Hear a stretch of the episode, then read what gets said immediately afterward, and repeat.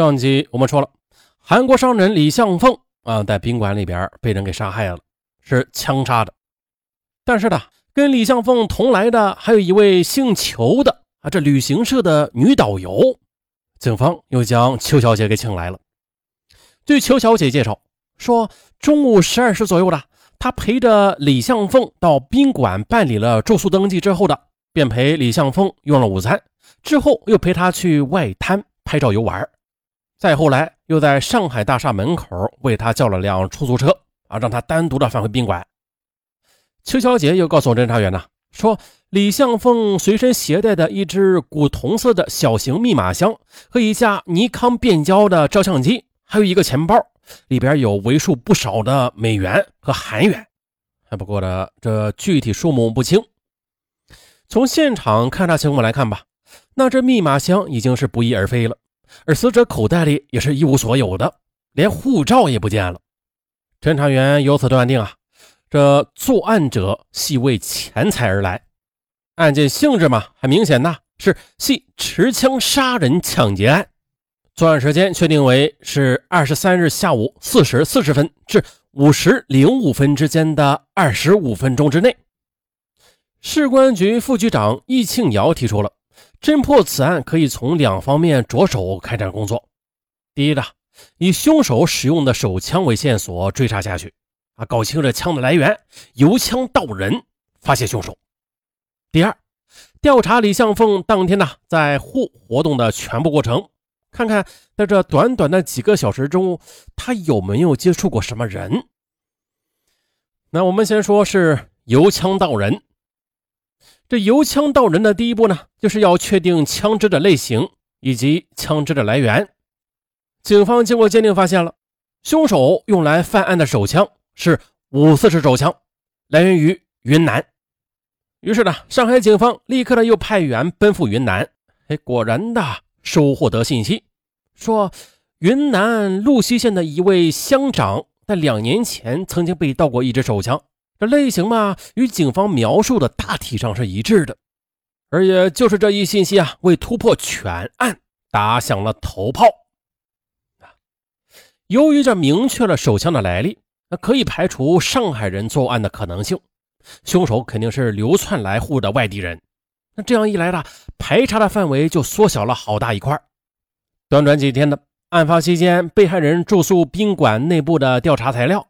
本市星级宾馆客人重复住宿的材料，上海、四川至云南出差住宿人员的查证材料，本市出租车调查材料，还有信用卡使用的情况材料，同类型案件并串材料，一九八九年以来本市抢劫犯材料，还有就是二十二日、二十三日在上海宾馆旅馆投诉的所有外来人员的材料，以及中韩之间的通报材料等等啊，都以最快的速度汇集。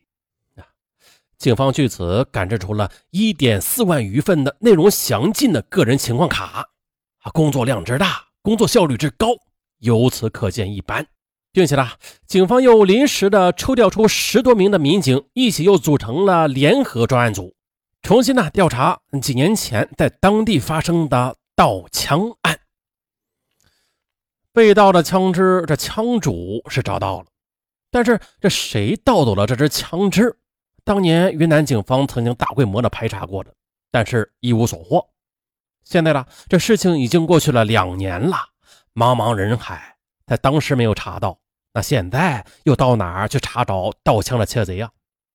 他这话虽然是这么说，但是为了破案嘛，上海警方又四下云南查枪，但是这案子他未获得重大突破。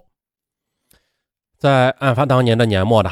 韩国驻沪的总领事届满回国，由此新的总领事走马上任，而新老领事交接工作，其中一项就是那起未破的幺幺二三案。老领事带着新领事专门的拜访了上海市的公安局局长朱达人，并且彬彬有礼的询问，在侦破此案的过程中，有需要领事馆效力的吗？哎呀，这其用意不言自明。到了第二年的四月二十三日，警方又一次的召开了各分局刑侦支队长会议。会议呢开了两天，重看现场录像，呃，重温侦破思路，大家一致认为了，这作案所用的枪呢，即来自于云南的。那支枪两年前丢失了，这谁盗的枪啊？枪又如何的到了凶手的手里啊？那支枪从丢到打响，这中间有着曲折的经历啊，还是要从头开始的，顺藤摸瓜的摸下去。哪怕那支枪从到到打响中间又倒了好几手吧，但是呢，只有从第一手开始啊，让案件滚起来，哎，这才可能把凶手给抓到的。大家的信心再一次的被鼓动了起来。会后，专案组再次的组织小分队奔赴云南啊，追查这个盗枪案。这啊已经是第五次了。侦查员们分析说呀，云南贩毒者。大多是需要枪的保护的啊，所以啊，不少人是贩毒贩枪双料货。那此次去云南，得把排查的思路放宽一些的啊，就是在贩毒的人群中寻找线索，将查枪扩大到查毒，通过查毒寻找被盗枪支的下落。当小分队赶到目的地之后呢，又得到当地的警方的支持，所以啊，之后办案。联手参加的不光有刑警，还有缉毒警。俗话说：“这事儿不过三。”上海警察再三再四的又再五的来到云南，我们一定要大力的去协助他们的。于是五月十八日，在打击毒贩、枪贩上屡建奇功的路西警方获得一条新的线索，说啊，在云南华侨农场工作过的张某，既贩毒又卖枪啊。在他的身上一定有不少的关于枪的线索的。而据可靠的情报吧，最近此人有武装贩毒的迹象，但是目前他人还在缅甸，一时间也是难以抓捕的。不过小分队认为啊，这条线索十分的重要啊，两地战友迅速的商定了诱捕张某的方案。一个星期之后呢，张某果然中计落网了。其交代啊，是在一九九四年。嗯，四五月间的吧。说我在金三角威亚公司工作时，有一位东北人来到我公司找业务主管沈欢。这沈不在，是我接待了他。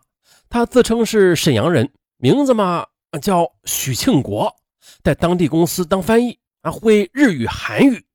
他来我公司的目的是想买枪。当时吧，我对他有所防备的，所以就找了个借口没有卖给他。哎，不料的，这半年之后，他却再次的从东北赶来了。哎呦，我见他诚心买枪，就带着他到了宣港乡的一位朋友那里。朋友拿出一支枪以及八发子弹卖给了他。枪是五四式的，有一条绿色的枪带。听了张某的交代，啊，警方觉得这曙光就在眼前了，他们心里不由得一阵激动。不过，在这激动之余，又马上想起了在上海赶制的一点四万多份的卡片之中，会不会有许庆国这个人呢？还不过的，警方又很快的冷静下来。现在最重要的是啊，查清这枪，它究竟是从何而来的？张某所说的情况，他是否真的就与本案有关呢？第二天呢？警方查明，那支五四式手枪的来源于鹿溪县丰平乡老光村的一个名叫郎小四的青年。费尽周折啊，才将因为盗窃罪被判刑四年的郎小四给抓获了。此人虽然不易对付吧，但是几天之后的还是吐露了真情。原来是在一九九二年十月的某日晚上，他在送朋友返回家的途中。见宣港乡政府宿舍后排有一间房，他亮着灯，窗也没有关，墙上还挂着一支枪。哎呦，见此机会的他便用竹竿将那支枪给吊了出来。至此呢，宣港乡盗枪案终于是水落石出了，而被盗的枪正是被徐庆国所买。幺幺二三大案由此便有了突破性的进展。接着，警方又心急火燎地翻阅那一点四万张卡片，没能想呢，在翻辽宁一档，翻到第六章时，“徐庆国”三个字儿便赫然入目了。啊，有关此人的详情也随之的浮出了水面。根据徐庆国平时的行踪，专案组又兵分三路缉凶。王军副总队长率员直扑其老家沈阳，侦查员陈伟则带领人员飞抵山东烟台许庆国所在的韩国公司守候，以防他从烟台外逃。啊，侦查员贾勇则独下云南，协助当地警方严防许庆国受惊从边境出逃。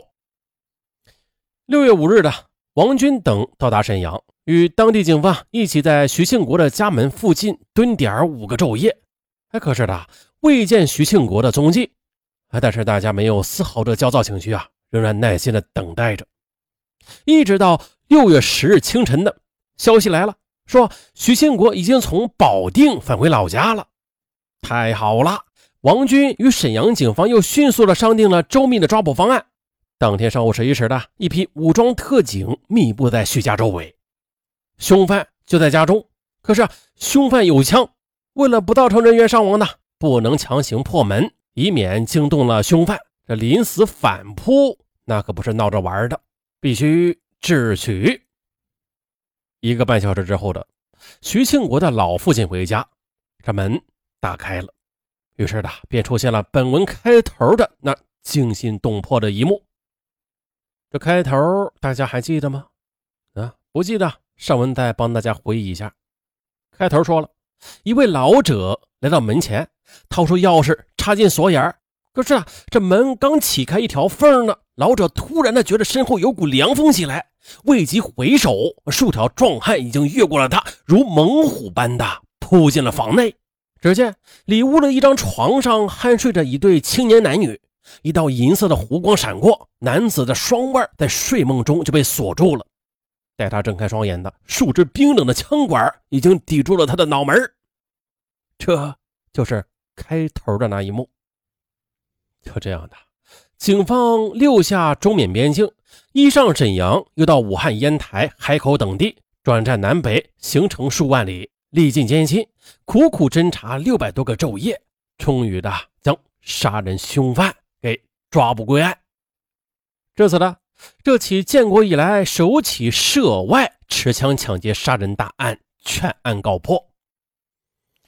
在一九九六年十月二十四日的徐庆国因为持枪抢劫杀人罪，被上海市第一中级人民法院一审判处死刑，市高级人民法院维持中院判决，并且同年十二月十日对其执行枪决。